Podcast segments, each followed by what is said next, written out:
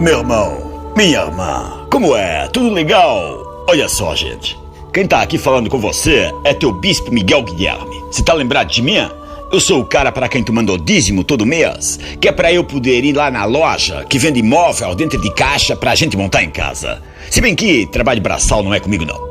Tá bom que Jesus era carpinteiro, mas as Sagradas Escrituras não falam em chaves centavadas, nem em mesas de cabeceira e pessiché com o nome de personagem da Guerra dos Tronos ou de doenças dermatológicas. Pega leve.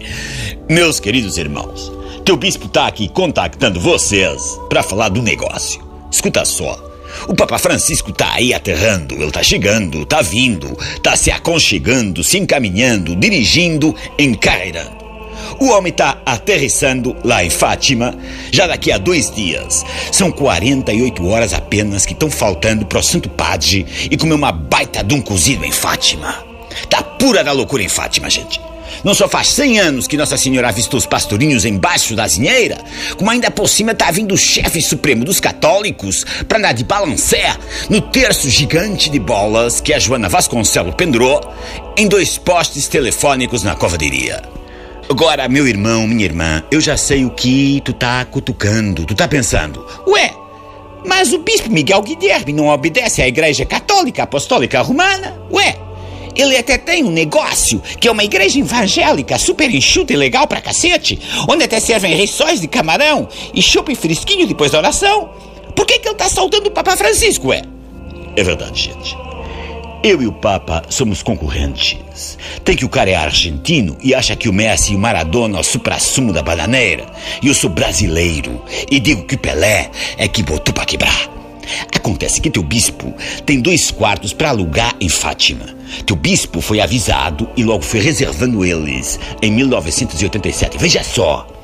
Há dois dias da chegada do Papa, são os únicos disponíveis em Fátima. Tu ouviu falar de quartos por mil euros, com dormidas em saco de cama e banheiro partilhado com 500 pessoas? Pois é, os banheiros do quarto do teu bispo só têm de ser partilhados por uns 490 caras.